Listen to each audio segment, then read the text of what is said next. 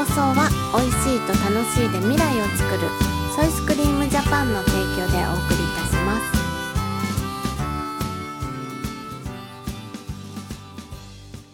八一農園園長ゆうですファーマーアキラです。八一オーガニックラジオ。本日もよろしくお願いします。お願いしますはい、えーいよいよソイスクリームのですね、うん商談会が始まりましてですね、まあ今日はのんびりとっうんて感じでしたが、えっ、となんだっけな、えっ、とふるさと納税、農税。うん、ふるさと納税。買ったことなかったね。買ったことなかったんだけど 結構面白い仕組みなんだなっていうのを、うん。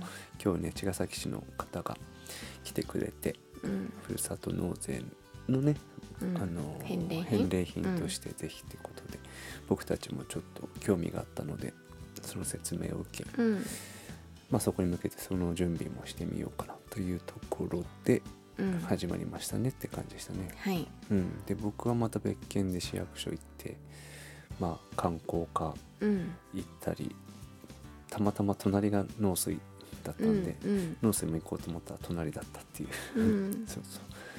でまあ農地のね県でちょっと相談行ったりとかね、してって感じで今日はとても行政的な人たちといっぱい会ったんだけど、うん。でまあ明日から本格的にねうん。いよいよありがたいことにうん。販売のパートナーとの商談っていうかねはい。始まりますって感じで楽しみにしておりますが、えー、と全然関係ない話をしようかなと。あそうなんだ。そうそう。昨日のその哲学対話のうん。参加をしたことによってまたなんか自分の中に内なるなんか灯火がうんありまたなんかちょっと勉強してるっていうのは昨日ちょっと話した岡本太郎の話があって、うん。まあヘーゲルの話もしたんだけどその岡本太郎の思想に深く影響してるのであろうヘーゲルと、まあ、これヘーゲル僕が勝手にそう思ってるだけなんだけどうん。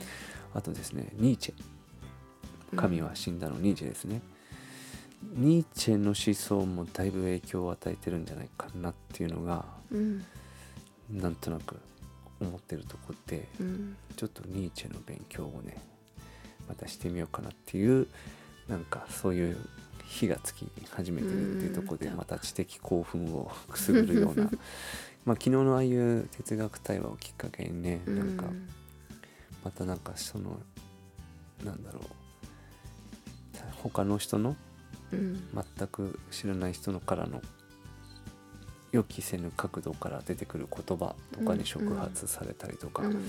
するんだなと思って、うん。そういった刺激も哲学対話のなんかきっかけうん。として面白いなと思ってうんちょっと今ニーチェ熱が高まってきてるとういうん。感じですね。そうなんですね。うん、でまああんまりそなんかここで語れるほど何も知らないんだけどあのー僕が好きなそのジャン・カルバン。好きなって何で好きなのか分かんないけど、うん。まあ、予定説面白くて、うん。僕はなんかそこに面白いなと思ってるんだけど、うん。ニーチェのお父さんも牧師さんなんだよね。そうだね。うん、で、えっと、意外と家系がキリスト教の家系で、ニーチェはめちゃくちゃ天才早すぎた大天才と呼ばれてるんだけど、すごく頭のいい人だったんだよね。うん。なんだけどね、まあ、晩年後半はもう30代ぐらいから体も壊したりとかうん。言うても書いた本とかが全然売れずみたいなうん。全然評価もされないでだんだんだんだんその精神を患ってうん。55歳ぐらいで亡くなっちゃうんだけどそう。なんか彼のその人生を見てるとねなんかねゴッホみたいだなと思って。うん。なんか評価されないとういうんか、生きてる間に？そう、うんうん。で割とその前衛的、うん。とても前衛的すぎてあのうん。評ついてこれないというか。だけど今はもうなお生き続けてるといううん。状態すごく影響を与えてる人。うん。で僕が大好きなその岡本太郎。彼もだからたくさんの日本人に影響を与えてると思うんだけど、うん。やっぱり岡本太郎18歳からねパリ渡って10年ぐらいあの言ってたんだけど戦争が始まるまで。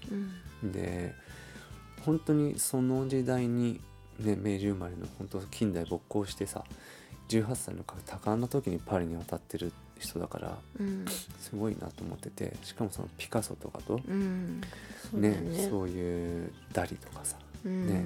同じ時代を同じ時代を生きてね。ねそういった抽象画を描いたりとかそういうシュールレアリスムの時代とか。うん。でやっぱその時代の西洋パリとかってやっぱすごく哲学と芸術、結構力を持ってたのかなと思ってて、うんうん。うん、とてもその芸術家もあの手段は違うけどとてもそういった時代背景とかうん。にめちゃくちゃその影響を与えてるし影響されながらさその